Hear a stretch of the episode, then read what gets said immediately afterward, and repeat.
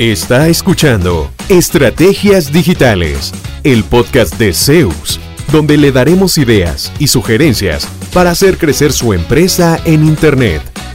Todas las semanas, nuevo contenido interesante.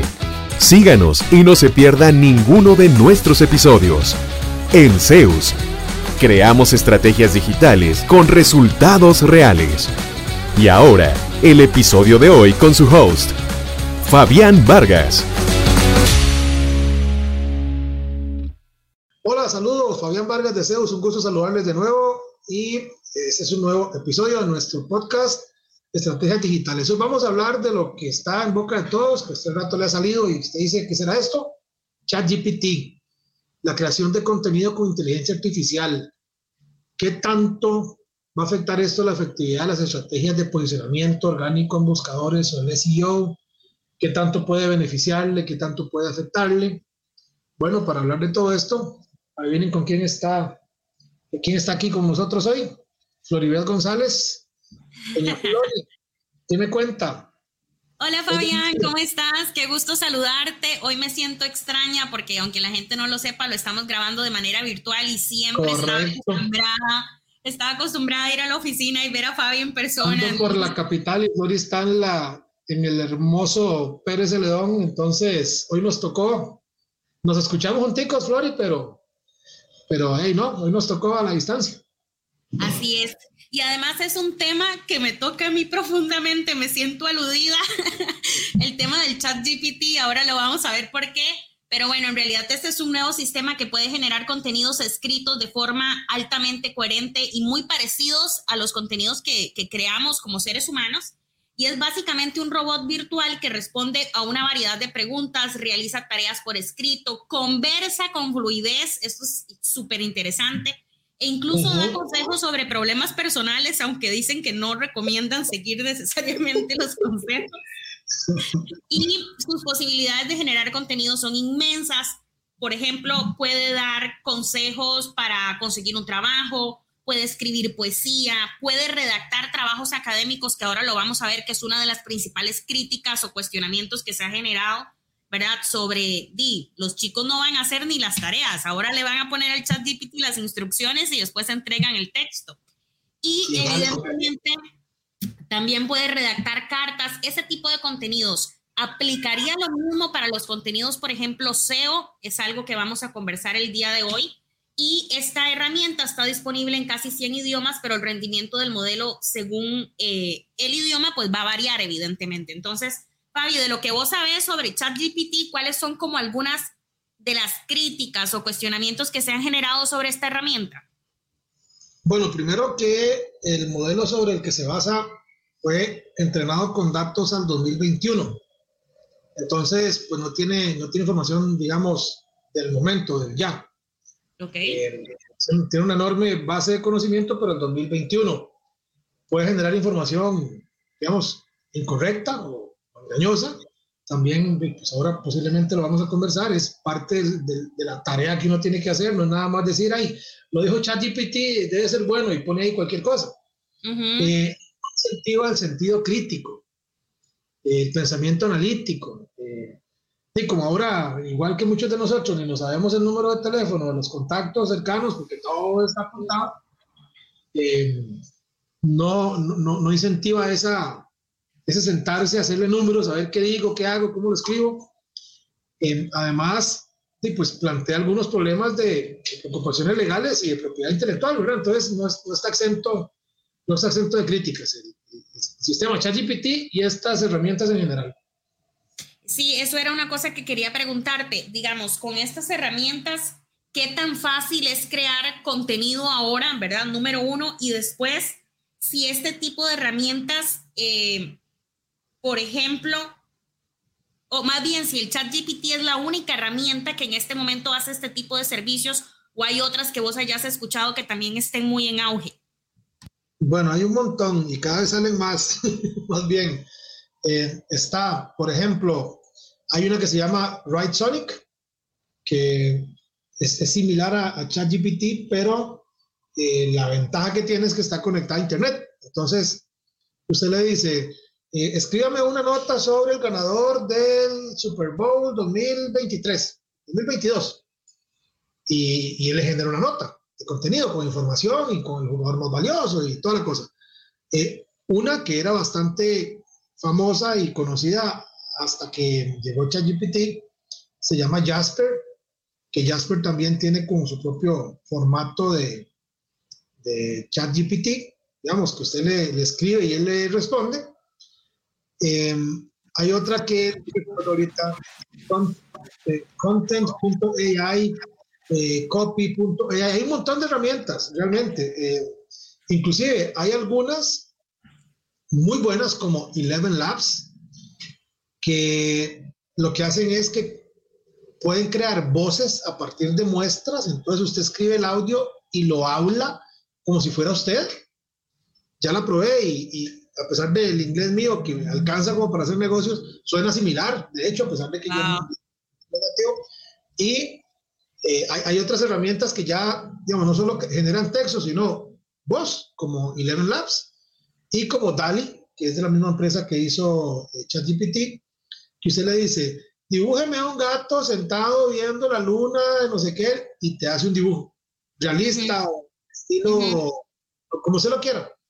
Eh, sí, pero Fabi, sobre, eso, sobre esas herramientas que generan como pinturas o fotos o así, he ah, estado viendo mucho sobre cómo, cómo está afectando en realidad a los distintos gremios, por ejemplo, a los artistas, a los fotógrafos, porque finalmente hay que tener claro, estas herramientas de inteligencia artificial están fundamentadas en cosas que ya existen de los humanos, es decir, el estilo que utilizan está basado en el estilo de algún diseñador gráfico, algún pintor, algún fotógrafo. No, es, no es que lo están creando de la nada. Se entrenaron en función a algo. ese algo es un montón de obras ya existentes. Ajá. Que puede generar algo, digamos, novedoso. Sí, pero está creado a partir de obras de terceros, digamos, aunque se vea distinto. Eh, los modelos sí se han creado entrenados con obras humanas, por ejemplo, lo de música de, de Google, que se le dice, escríbame una canción de tal tipo y te da un ritmo de nuevo, pero a partir de no sé cuántos millones de canciones que ya existen.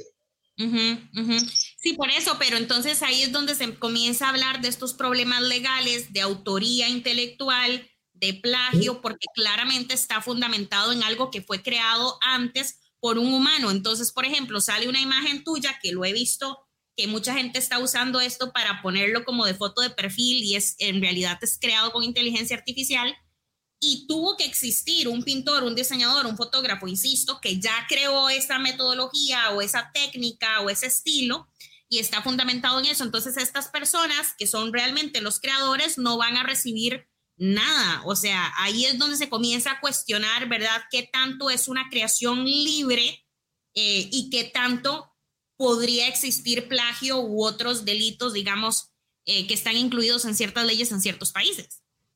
Ahí estoy leyendo las, los términos de, de, servicio de una de esas empresas, eh, precisamente sobre cómo evitar el plagio, ¿verdad? Entonces, lo que ellos decían es que como se basa en un modelo, o sea, que realmente el, la herramienta no tomaba textos de Internet como tal y los reescribía, sino que basado en su modelo, de, programación, inventaba palabras con cierta, con cierta estructura, o sea, como para que la oración tuviera el contexto que uno le estaba pidiendo. Entonces, que en ese, que en ese sentido el, el contenido generado era totalmente libre de plagio. Porque se puede darle el tema, quiero que sea profesional, quiero que sea ejecutivo, quiero que sea alegre, quiero que sea... Entonces, el texto que te resulta, al final, eh, tiene ese tono. Y además todo el mundo le mete un prompt, se llama eso, una consulta.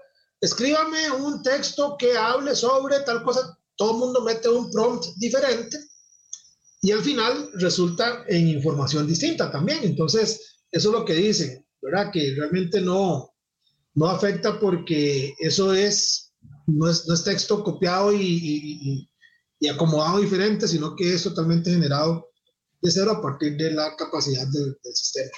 Muy interesante. Ahora sí, para efectos de mejorar nuestro posicionamiento en Google, los contenidos creados con inteligencia artificial, llámese ChatGPT u otra herramienta, ¿Nos ayudan o nos perjudican? ¿Cómo funciona eso?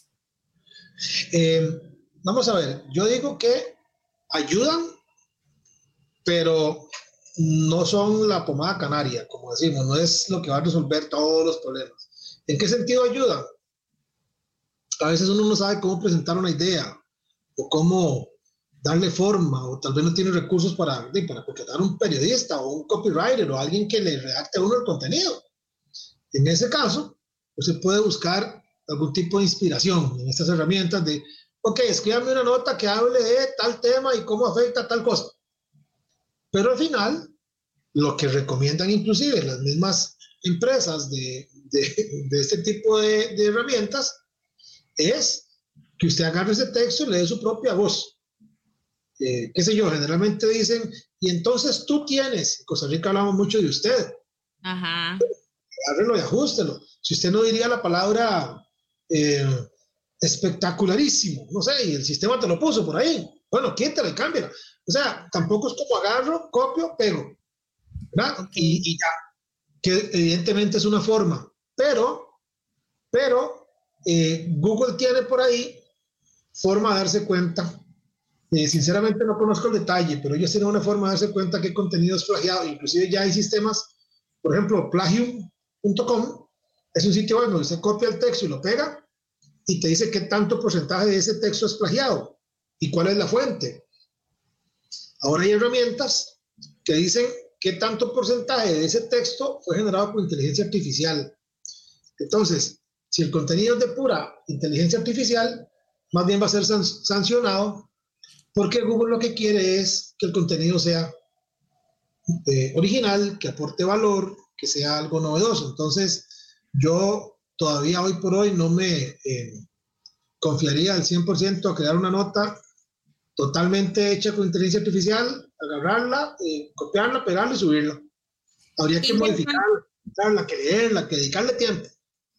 Qué interesante, me, me, me, me, llama mucho la atención que hagas esta aclaración porque justo eso era lo que te iba a preguntar, si sabías si Google tiene criterios que favorezcan, por ejemplo, el contenido creado por humanos, número uno, porque recuerdo que hace poco, de hecho, una reu estuvimos hablando sobre que ahora hay unos nuevos criterios del algoritmo que, por ejemplo, le dan más puntos a aquellos textos que hablen de experiencias personales, ¿verdad? De cómo, de cómo, digamos, el tema es el mismo, por decirte algo, no sé, em, restricción vehicular, ¿verdad? Es el mismo tema y hay millones de contenidos sobre eso, pero que yo aporte cuál fue mi experiencia, cómo lo estoy viviendo, si lo recomiendo, si no lo recomiendo, todo eso, como que ese... Eh, toque auténtico de realidad que yo le estoy aportando, que nadie más podría aportar porque es mi experiencia, es valorado para efectos del algoritmo de Google porque además evidentemente va a generar emociones y va a generar una conexión mayor con la audiencia, ese tipo de cosas. Entonces, asumo yo, no lo sé, que todavía las herramientas de inteligencia artificial tal vez no han llegado a ese nivel. Y es que hay cosas de, de la misma eh, connotación que uno quiere darle a un contenido que es imposible que la sepa. Por ejemplo, si usted eh, tiene una guía turística, tenemos un cliente en Guanacaste, entonces a ella le gusta dar información a sus, a sus clientes de primera mano de la zona. Entonces yo le digo a ella, bueno, cuente cuál es la mejor hora para llegar a tal playa, por qué, qué se siente eh, ver salir el sol en la mañana o verlo ocultarse en la tarde, que usted sabe que a la gente le gusta eso. Entonces, ese contenido, por más que usted se lo describa, si el sistema nunca ha estado ahí físicamente, quizá no pueda transmitirlo o, tan, o tan fehacientemente o de forma, digamos, realista, lo que puede suponer y dice que entonces las playas blancas, y al rato ni siquiera es blanca la playa, es de otro color, qué sé yo. Ahí es donde entra uno. Entonces tiene que entrar uno a revisar, a, a leer, a ajustar, a cambiar. O sea, no es como que un botón, nota y la subí. Por supuesto, en el caso, digamos, de ustedes que su, profesión es escribir y tienen facilidad para eso, y saben investigar y todo, les podría ayudar muchísimo a, acelerar algunos temas de, de, cómo estructuro algo, de cómo digo tal cosa. usted puede decirle, redácteme esto de forma diferente y le pone un párrafo. Entonces lo escribe distinto, queriendo decir lo mismo. Ese tipo de cosas sí, sí, sí se pueden eh, aprovechar. O al revés, usted le dice, un párrafo de tal cosa, eh, información, digamos, técnica o complicada, cuando ya el sistema le ha devuelto la información, dice, ah, mira, sí que este enfoque me gusta, voy a, voy a irme por aquí ajustando esto y esto y esto. Y realmente ayuda a, digamos, desatorar, especialmente cuando hay mucho contenido por delante, ¿verdad? Entonces, en esa parte sí ayuda, pero yo eh, no les diría que dependan todavía 100% de eso sin tal cual, copiado y pegado. ¿Y este tipo de contenido funciona igual cuando se hace búsqueda por voz? Eh, ¿En qué sentido? Cuando, como cuando, uno busca... Ajá, como cuando uno en lugar de escribir, digamos, hace, hace la búsqueda por voz, aplica lo mismo. Sí, sí, porque al final depende mucho de la frase clave que se esté trabajando y el contenido que tenga y qué tan grande sea el, el, el, contenido y si usted usa sinónimos y todas las claves SEO que hemos dado en otros episodios de cómo redactar un buen contenido. Entonces, ahí es donde entra eh, y cómo, cómo, cómo explico yo la información para asegurarme de que tengo variantes de, de la frase clave principal. Entonces, cuando las búsquedas por voz generalmente son más largas. Eh, ¿A qué distancia queda la escuela tal de la no sé qué, no sé cuánto? Y una, una búsqueda de, no sé, 40 palabras. Y no se da ni cuenta, es una búsqueda grandísima. Si usted menciona por ahí la escuela tal, la distancia entre tanto, ubicado entre, y eso va en su texto, tiene más posibilidades de que se lo encuentren, sea una búsqueda hecha escrita a mano o hecha por voz. Y en estas herramientas es posible que uno ponga las frases clave a incluir, digamos. Totalmente. Ah, eso es parte del prompt. Eso es parte de lo que usted le pide al sistema. Por eso los resultados siempre son distintos. Usted puede decirle, necesito una, una nota que hable sobre tal tema debe enfocarse en que la empresa hace tal cosa, de que la especialidad está tal esto. El objetivo es mostrársela a un grupo de no sé qué, no sé cuánto. La frase clave que debe resaltar es esta y esta. Y las claves principales son esta y redáctelo en un tono ejecutivo, como si usted fuera el encargado de no sé qué de la empresa. Enter. Sorry. 15 eh, segundos, ¡pum! Tenés 600 palabras ahí redactadas en función de lo que usted le está pidiendo. Obviamente, cuanta más claridad haya en la solicitud, mejor entiende la herramienta, lo que usted quiere lograr y posiblemente se acerque más a lo que usted anda buscando. Pero usted nada más le dice, escríbame una nota de 500 palabras sobre el calentamiento global. pues quizá use términos muy genéricos, muy, muy abiertos, muy, no, se enfoque en nada puntual. No es culpa de la herramienta. Está devolviendo lo que se le pidió. Entonces también en vaya la... De hecho ya hay gente, es que es increíble, ¿verdad? Ya hay gente que eh, me ha salido en Instagram que vende la guía completa de ChatGPT. Entonces lo que le dan a uno es un Excel como con mil comandos para, para preguntarle cosas a ChatGPT.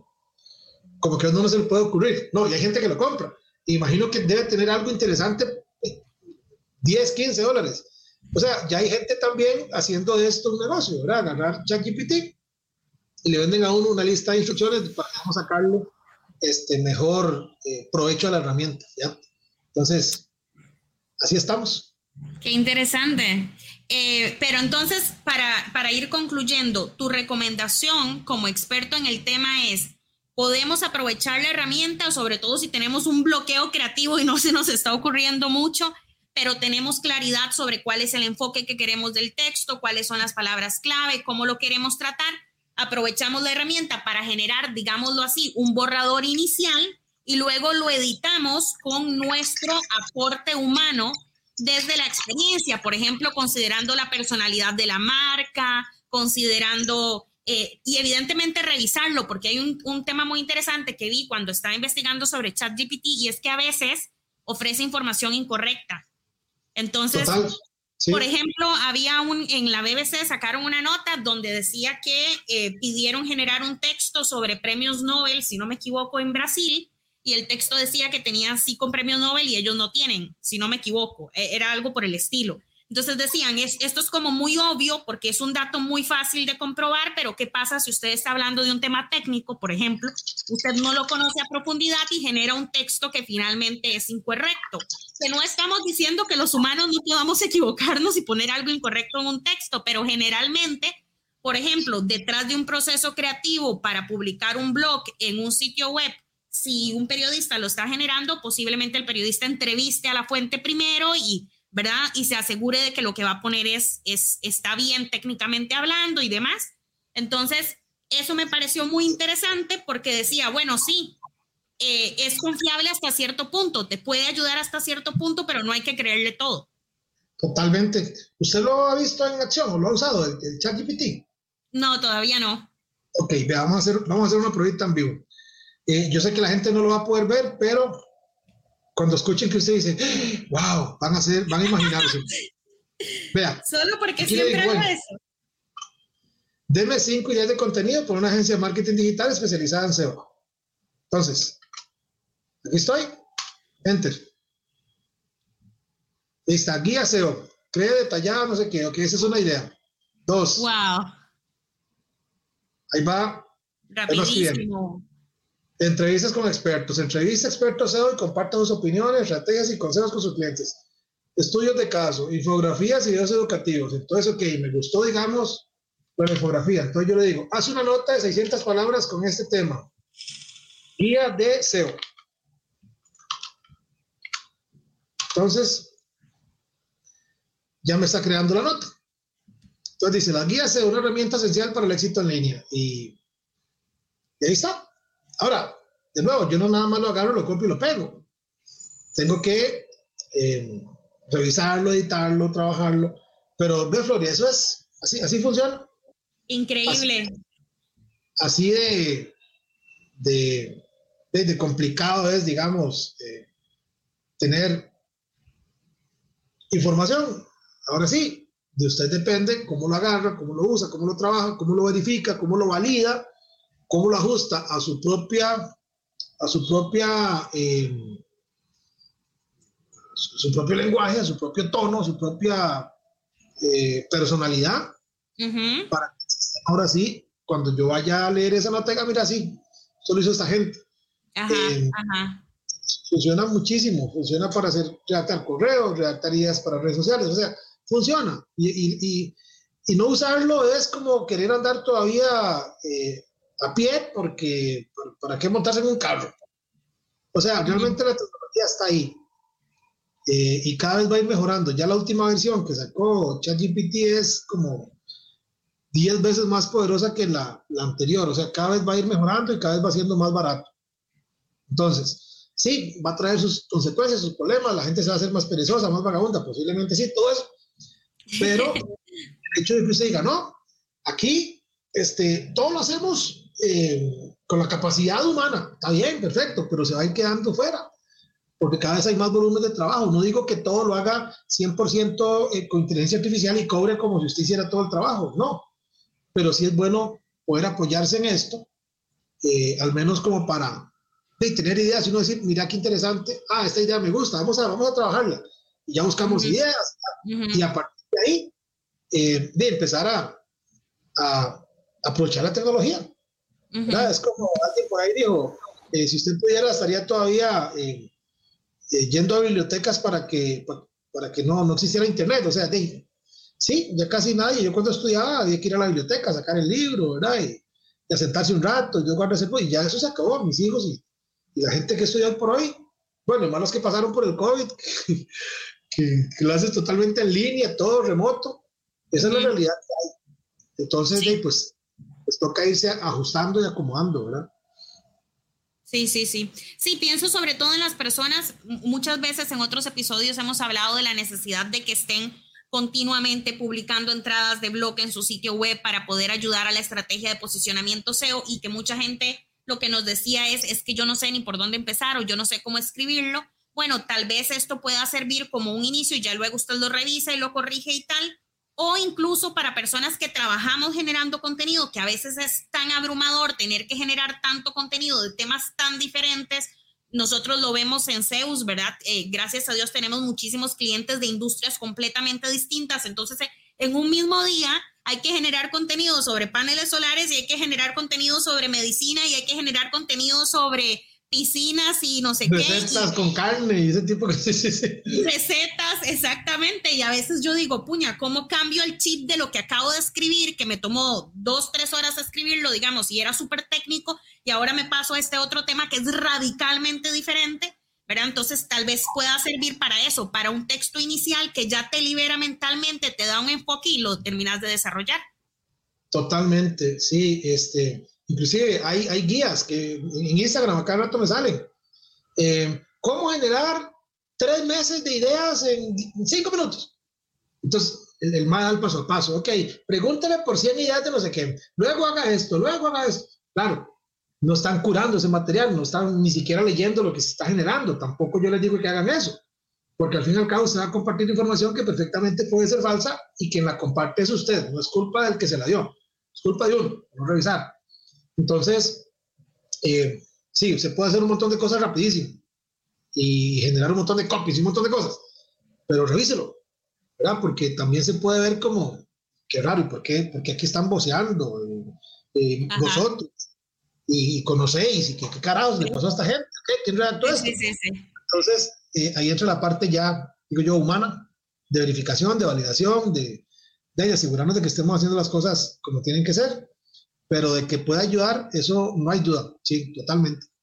Perfecto. Muchas gracias más bien por compartirnos tu enfoque y creo que es muy interesante que las personas tal vez se animen a hacer una primera prueba y nos cuenten cómo les va. Sí, eh, de nuevo, la recomendación mía, nada más, no lo hagan copiado y pegado, revísenlo. Eh, eh, véanlo como una ayuda, pero no es lo que les va a resolver el 100%. Ustedes tienen que, en el, en el escenario ideal, dedicarle un tiempito también para ajustarlo para que quede como ustedes quieren verlo. Pero de que funciona, funciona. Flori, muchísimas gracias por, por acompañarnos hoy y a ustedes que nos escuchan, muchísimas gracias por, eh, por estar en este podcast de estrategias digitales y nos escuchamos en el siguiente. Muchísimas gracias. Chao. ¿Cuánto provecho saca de su presencia en línea? ¿Logra nuevos negocios por Internet frecuentemente?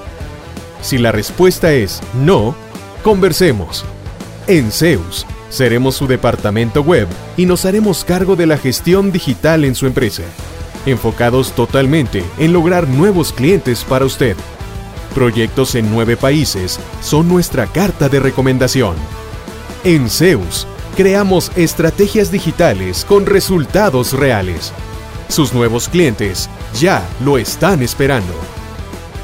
Visítenos en zeusweb.com.